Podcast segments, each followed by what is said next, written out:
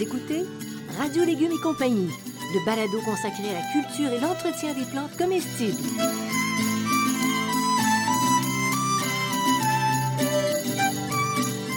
Laitue, Basilic, plantation, poivron, bleuets, pollinisation, haricots, arrosage, fraises, insectes ravageurs et maladies, concombres. fertilisation. Radio Légumes et compagnie, le balado qui vous dit tout pour cultiver et entretenir simplement les plantes comestibles de façon naturelle.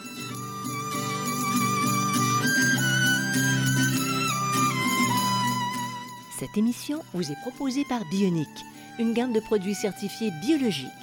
Issus notamment de la récupération des résidus marins des pêcheries de la côte nord, la gamme Bionic propose des engrais 100% naturels, des algues marines liquides et un compost forestier et marin. Les engrais bioniques conviennent aussi bien pour les fruits, les légumes, les fines herbes que les fleurs annuelles ainsi que les plantes d'intérieur. Produite à 100% au Québec, la gamme Bionique assure la santé de vos plantes en offrant une croissance rapide et abondante. Bionique est distribuée par Gloco, une entreprise québécoise qui a plus de 100 ans.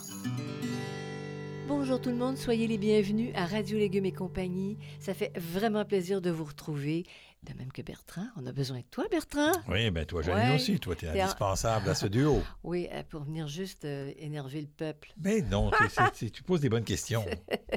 Bertrand, Oui. aujourd'hui, c'est une émission à faire peur, sauf pour les entomologues endurcis. Absolument. Et on va- ne parle que de deux insectes. Absolument. donc, Que- la drosophile à elle tachetée et la punaise terne. Bon, alors drosophile à elle attachetée, souvenez-vous de ça, et punaise terne. On part avec la drosophile à elle tachetée. Alors, la drosophile, Comment on s'aperçoit de sa la présence? drosophile, c'est une plante, c'est un- c'est une mouche très connue parce qu'on s'en sert beaucoup en, en recherche. Mhm. Parce qu'elle elle est- vous allez voir qu'elle va très, très vite. Euh, donc, C'est-à-dire, elle se développe. elle se développe euh, très rapidement. ouais, c'est ça. Donc, les larves mangent l'intérieur des fruits et puis il va, cette, euh, leur larve va provoquer une, une augmentation des maladies fongiques ainsi que des pourritures bactériennes et fongiques. Disons que quand ça s'attaque à une C'est un, gros, c'est un gros problème. Ouais. La drosophile, dans certaines, dans certaines régions, là, c'est dans, dans les, dans les euh, cultures euh, commerciales, oui, c'est important. OK. Alors, et ça ressemble à quoi? Alors, les œufs sont de couleur beige et de forme elliptique. Quand même élégant. C'est des longs euh, longs filaments avec un long filament, ah, pardon, avec de longs fila- filaments à l'une des extrémités, décidément. La larve environ 6 mm à maturité, le corps euh, sans pattes, euh, blanc jaunâtre, presque translucide. Donc, elle est presque translucide quand vous mangez une framboise puis qu'il y a des drosophiles dedans, vous la voyez pas. OK, donc les avales. Bravo. Oui. Je pense que ça d'ailleurs c'est 0,6 mm plutôt que 6 mm parce que 6 mm c'est déjà long, c'est 6 0, milli- c'est oui. c'est assez petit quand même. Là. Parce que 6 mm, c'est à peu près un quart de Parce que pouce. c'est ça, l'adulte il a 2 à 6 à 3,4 mm, le corps est brun avec une bande noire transversale sur l'abdomen, puis les mâles ont une petite tache euh, à l'extrémité des ailes, mais en réalité ça ressemble à des mouches, là, mais des toutes petites mouches, hein, 3 mm pour une mouche pas gros. hein. Donc la drosophile c'est une toute petite mouche. C'est pas la mouche à fruits. Ce qu'on voit, là, que- c'est pas ça. Hein? Euh, ça ressemble un Ça peu, ressemble ça ressemble un peu à la mouche à fruits, c'est mini-mini. OK. Alors, quelle plante euh, ça infeste? Bon, abricot, OK. bleuet, cerise, fraise, framboise, mûre, pêcher, pêche, prune, poire et vigne. Ça que je riais. Je me disais, bon, voilà la liste. voilà, voilà la liste. Quel est le cycle de vie de la drosophile à elle tachetée? Cinq générations par année. ça. Ça fait peur. C'est ça qui fait peur. Euh, hiberne au stade adulte, donc c'est hiberne au Québec au stade adulte. Au printemps, les adultes vont s'accoupler. Les femelles vont pondre des œufs dans les fruits sains. Donc dès que les fruits commencent à se former, elles, vont pondre. Les larves donc se nourrissent de la chair des fruits et après 5 à 7 jours, pupaison au sol ou à l'intérieur du fruit et l'adulte émerge au bout de 4 à 15 jours. Donc si vous faites le, le total, en 3 semaines, en 2 à 3 semaines, vous avez les drosophiles. Tu as une génération. Une génération. Et ça se répète euh, Et ça se cinq à répète six cinq fois. dans l'année. Oh là là. Alors, comment, tu, comment tu contrôles ça, cette petite bestiole? On détruit les fruits abîmés, on ne les composte pas. OK, il ne faut pas les composter. Si vous mettez au composteur vos, vos- vos trucs avec vos drosophiles, les œufs, là. ils, ils vont hiberner, les œufs vont rester. Il faut installer un filet à très petite maille ou une toile flottante ou une toile anti-insecte Donc, c'est encore mieux les toiles anti-insectes une fois que les fruits sont fécondés. Il faut attendre que les fruits soient fécondés parce que sans ça, la fécondation ne se fait pas. Ça veut dire que tu en tolères quand même une certaine quantité là, de drosophiles. Ben, dès- dès- tant qu'ils sont fécond- viennent juste féconder, ils ne sont pas toujours attaqués. Donc, euh, notamment les framboises, dès que vous voyez que les fruits sont partis, là, donc il faut suivre. Faut, faut suivre, il faut couvrir. Et puis, euh, on utilise des, des- pièges s'ils sont disponibles. Les pièges de drosophiles ne sont pas toujours disponibles, mais on en trouve de temps en temps. Vous écoutez Radio Légumes et compagnie, le balado consacré à la culture et l'entretien des plantes comestibles.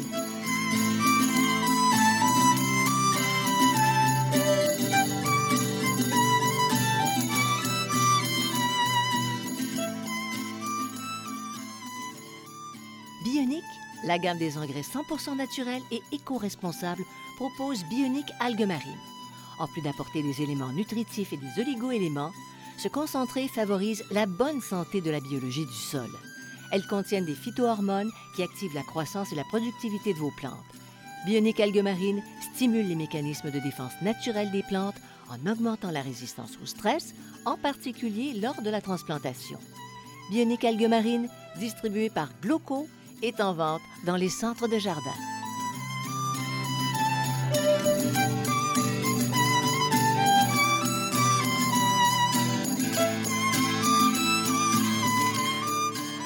Vous écoutez Radio Légumes et compagnie, le balado consacré à la culture et l'entretien des plantes comestibles.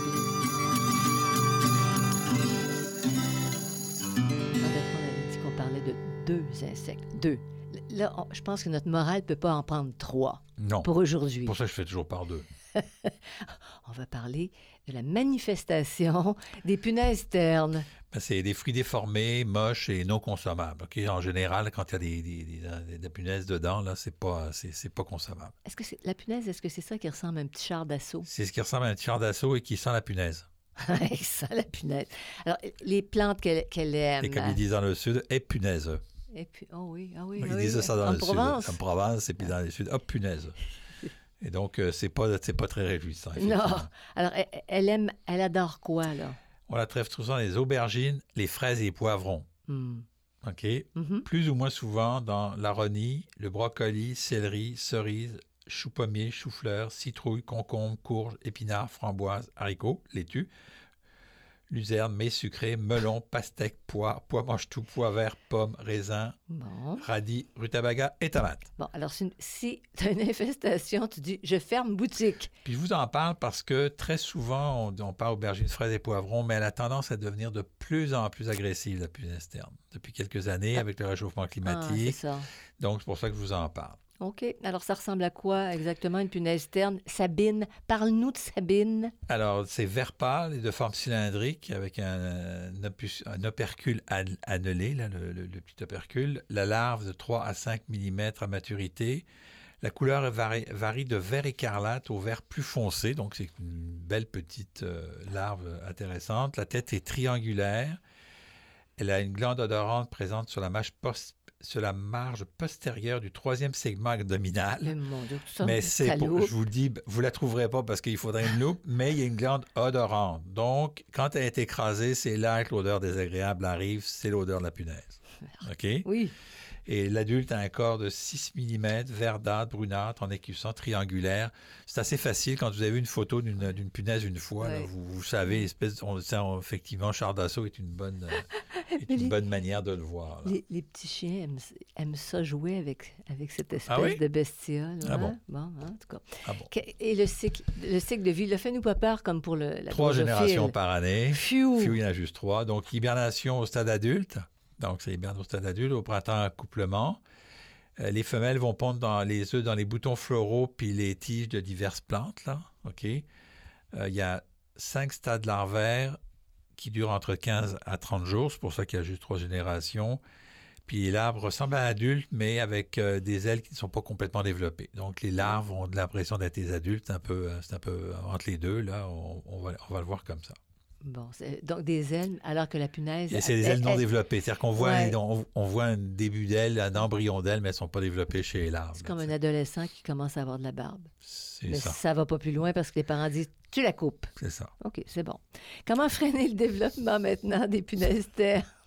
on favorise la, présence d'insectes euh, bénéfiques naturels. Hein. On essaye donc de, de trouver l'équilibre avec les insectes bénéfiques naturels. Et on va éliminer des plantes qu'on aime beaucoup, le pissenlit, le lierre terrestre, la stellaire moyenne et la verge d'or, parce que ce sont des hôtes intermédiaires. Oh, parce que là, on fait des grosses campagnes au mois de mai pour le, pissenlit, mais c'est que ça permet la multiplication. Oui, c'est toujours compliqué. Hein, c'est toujours compliqué. Euh, donc, euh, mais les pissenlits, c'est bon. Il faudrait que je fasse une émission là-dessus, là, le mai sans tondeuse, puis euh, c'est parce que c'est pas vraiment. Un... Je, je, vais le faire tout de suite, là, je n'avais pas prévu de le faire, mais il y, a, deux, choses pour euh, les pissenlits. Il y a messe en tondeuse et le, défi pissenlit. Messe en tondeuse, ça vient d'Angleterre. Les pissenlits durent tout le mois de mai en Angleterre, alors qu'ici, ils durent beaucoup moins longtemps. Donc ça, ça marchait en Angleterre, mais ça marche pas ici. Défi pissenlit, c'est de dire on va laisser les pissenlits au début de saison pour que les plantes puissent aller chercher le nectar, les abeilles, pardon, et, et, tous les pollinisateurs puissent aller chercher le nectar parce que c'est les premières plantes à fleurir. Mais très rapidement ici, on va avoir d'autres plantes qui vont fleurir et les, les, abeilles vont délaisser très rapidement les pissenlits, tout simplement que le nectar du pissenlit n'est pas très, très euh, protéiné, pas très bon. Donc, dès que les arbres commencent à fleurir, ils ne tombent plus dans les pissenlits. OK? Donc, une fois qu'ils ont fleuri ou dès, qu'ils ont, dès que les autres arbres commencent à fleurir, vous pouvez couper vos pissenlits et enlever vos pissenlits pour contrer la punaise Bon, c'est ça qui, qui sera bon dans ton Donc, potager défi, Faites le défi pissenlit qui dit on laisse les, les, les, les, euh, les, les, pissenlits au début pour nourrir rapidement les pollinisateurs qui en ont besoin après mm-hmm. leur hiver. Mais dès que les érables et toutes les autres plantes commencent à fleurir, là, vous pouvez couper vos pissenlits, les enlever pour pas que les punestères arrivent. Alors, t'attends pas que tes pissenlits deviennent euh, montent en, graines et que ça se multiplie euh, à l'infini. C'est pour ça que moi, je suis contre mais sans tondeuse. Tant que c'est jaune, tant que c'est jaune, tu, jaune tu le laisses aller. C'est ça. Puis dès que tu vois que tu commences à avoir, ben nous, on a un, un mélanchier, ben on le voit bien, alors on n'a pas beaucoup de pissenlits non plus, mais dès, qu'on, dès que la mélanchier est en fleur, il n'y a plus un, euh, une, un, pollinisateur dans les, dans, dans, les, dans les pissenlits. Non, non, ils sont, on, estime, dans l'arbre. On, estime, les mm. spécialistes estiment que si les abeilles avaient juste du pissenlit pour se nourrir, ils mourraient de faim. Parce que le pissenlit n'est pas assez nutritif. Le seul avantage qu'il a, c'est que c'est le premier à sortir. Voilà. Et lui, on va le laisser tant qu'il n'y en a pas d'autres. Mais dès qu'il y en a d'autres, on peut enlever le pissenlit. Mais écoute, et donc, le défi pissenlit. Tant qu'il est jaune, ben, c'est très facile à, se souvenir. Tant qu'il est jaune, tu laisses. Puis après, tu dès, dès que tu as d'autres choses qui commencent à fleurir, les érables commencent à fleurir, tout ça, les insectes vont tout de suite monter dans les érables. C'est pour ça qu'il y a des gens qui disent J'ai des pissenlits, mais je ne vois jamais de pollinisateurs parce que tu as des arbres fruitiers, mm, mm. parce que tu as d'autres arbres, et qui vont tout de suite aller parce qu'ils savent que c'est meilleur, de meilleure qualité. Donc, c'est ça, pour ça que je parle, préfère le défi pissenlit que mes, sans tondeuse, qui, à mon avis, n'est pas adapté à, notre climat. Mm. Mais ça ne sera pas la première fois qu'on fera, euh, on parlera de choses qui ne sont pas adaptées à notre climat, qu'on importe d'Europe et qui n'ont rien à voir avec nous. Mais ça, c'est bon. notre histoire. Alors, on se fait une tête euh, en raison de, l'histoire des pissenlits et, pour de la punaise Et euh, pour la punaise donc, on supprime, pour finir avec ça, on supprime les parties atteintes, puis on détruit les résidus de culture parce qu'ils vont rester dans les, dans les résidus de culture. donc, la punaise Donc, si vous avez une grosse attaque de punaise les résidus de culture, vous les envoyez aux résidus verts. Parfait. Alors, Ou vous les détruisez par un autre moyen. Mhm. Alors, merci beaucoup, Bertrand, pour ces informations. Euh, avec un petit éditorial qui se tient. Il y a une, bonne raison à ton pissenlit oui, jaune. ça. C'est, Le vrai, durant sa, floraison. C'est ça. Il, est utile, il a, de l'intérêt, mais son intérêt est limité, donc il faut l'utiliser. Et après ça, c'est parce que c'est ça. Parce qu'après ça, ça devient de la nourriture pour la punaise Donc, c'est, ça qui est compliqué. il n'y a pas en jardinage, il n'y a pas de blanc puis noir, il y a juste du gris. Ça n'existe pas le blanc puis noir. Moi, ça fait 50 ans que je cherche le blanc puis je cherche le noir, mais je n'ai jamais trouvé. Il y a toujours du gris, il y a toujours un truc qui fait que oui, mais, oui, peut-être, oui, non, oui, oui, non, mais, oui, car. des exceptions. Tout le temps. Des ben, exceptions. c'est pas des exceptions, c'est des ajustements parce que la nature est complexe. Alors, si vous voulez d'autres informations, vous allez sur la page de radiolégumes.com. C'est bourré d'informations. Je voudrais remercier Bionic ainsi que Xavier Gervais-Dumont pour la musique, son frère Charles pour la technique. Merci de nous suivre, d'être avec nous depuis, euh, ça fait cinq ans. Et on, Oui. tout le monde est fidèle, c'est formidable. Merci beaucoup. Puis à la proxima vista. À la prochaine.